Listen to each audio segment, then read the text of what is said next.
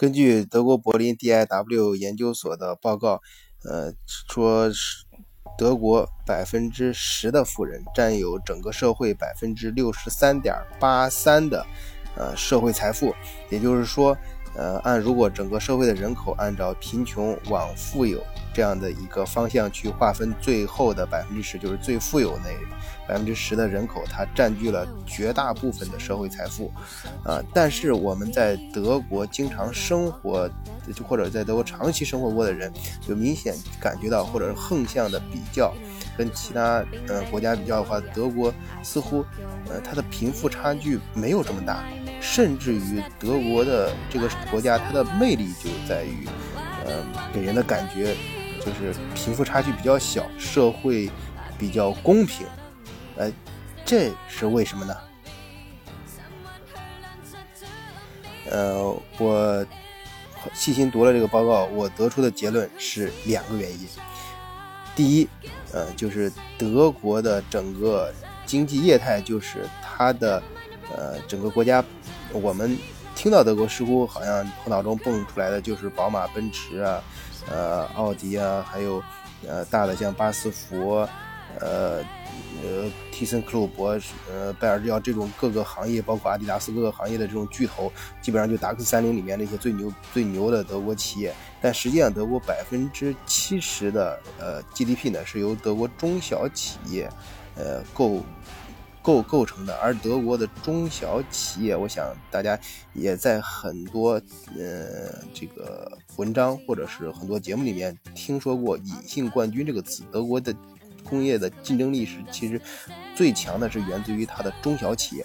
而这些很多中小企业的企业主就是在这百分之十的富人行业里面，也就是说他们的财富的形式。并不是像其他国家那样，就是有钱的家族让他的钱是存起来或者怎么地，他们的很多钱是在社会上以企业的形式存在的，也就是也就是这一点呢，也是我顺便提一下，就是德国，呃，大家如果去看德国最棒的企业，很少房地产企业，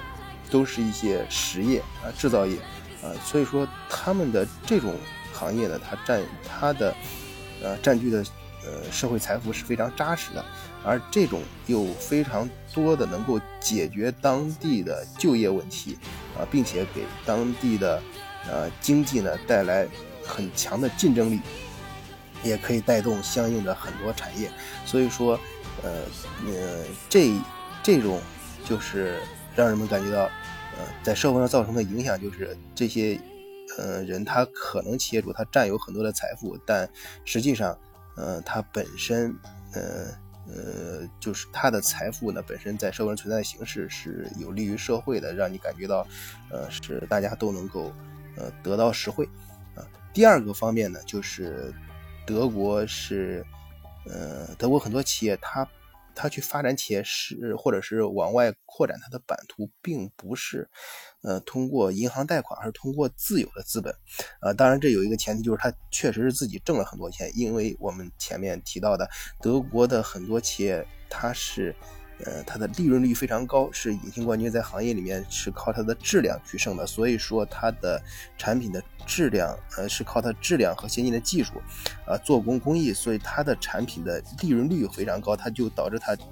一代代他积累下来的财富就比较多，呃，这我前面以前在其他节目也提到过一次，就是我，呃，在一些就是带德国朋友就是做一块做兼并并购的到中国去访问的时候，发现中国很多企业就是说它其实本身并没有那么多钱，为什么它能够吞并德国的企业或者是并购大大型的企业？我说那有些钱它是，呃。呃，地方的支持嘛，或者是银行方面的支持，但是在德国呢，不是这样。德国人、德国的企业去并购其他企业的时候，很多时候其实是，呃，可以说绝大部分是他们自己的钱，就是自己挣的钱。如果一个德国企业他能够去买其他什么东西，扩张什么的，那是因为他自己真的很有钱。呃，一这样子的话，就是说明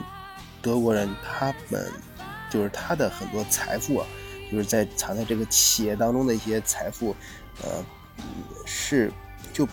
就不会去去去用这个银行的钱，就是说不会去借别人钱，这就是不会让那些就是纯粹是靠钱生钱的人在德国有太多的机会。啊，因为那些人家那些企业，人家用自己的钱，人家不需要去借钱，就不会给金融留下太多的空间，也这也就解释了，其实德国的金融业并没有那么发达，和它的经济在国际间的地位，它的金融水平。呃，远远不如它的经济水平在国际当中的地位，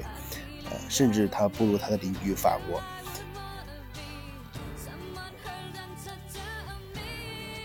这样子的话，就是说，一方面就是你占有财富的这些人，他的财富实际上是非常殷实的，用在当地和实实在在的。当地的经济发展结合起来的。另外一方面呢，他也没有说给你那些搞虚拟经济，只是搞就用钱来变钱的那些人太多的空间。他们用自己的钱去发展实业，啊，这就这两个原因呢，就让德国啊，就是虽然他的富有的人从字面上看，他占有的财富占有社会绝大部分的财富，但实际上整个社会看上去，呃，并没有那么的呃财富分配，呃。就没有说贫富差距那么大的感觉。当然，除此之外，我还在其他一些节目里面提到过，比如像叔本华的思想影响，这些富人呢，他们往往都很低调啊，不想让自己，嗯，他们就生产生活的比较孤独，跟穷人基本上是在两条线，就是他们的生活跟穷人没有什么交集。你也，你就说我们老百姓之间大街上看到的，呃，不会看到富人，他不知道富人是怎么生活的。德国穷人是不知道德国富人他们是怎么过的，啊，嗯。而，呃，另外还有一方面呢，就是我们呃提到过的一些呃价值观方面的东西嘛，就是德国的富人他也不喜欢去炫耀，呃，所以说你在社会上不会说去看到这种仇富型的这种这种社会的现象。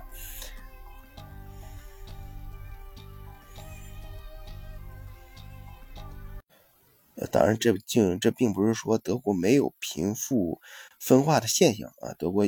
毕竟，嗯，这个从数字上看，有钱人是越来越有钱，他们用的财富量确实是也是越来越大。呃，只是说他这种，呃，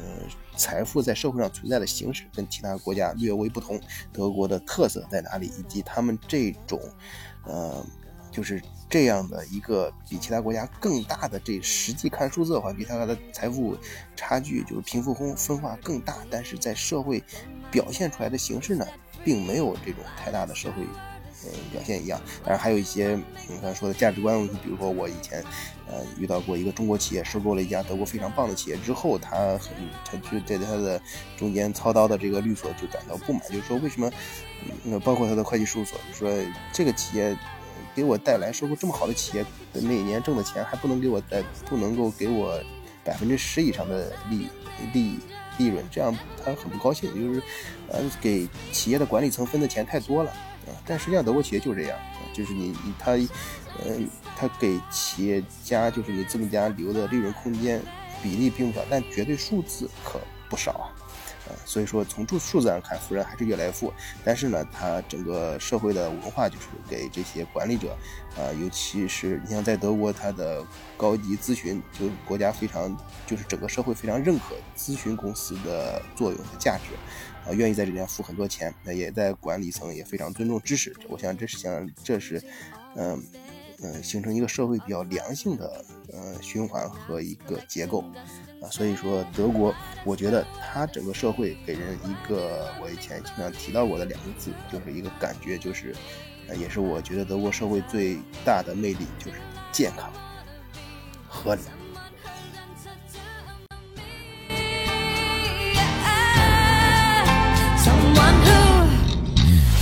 Like a child.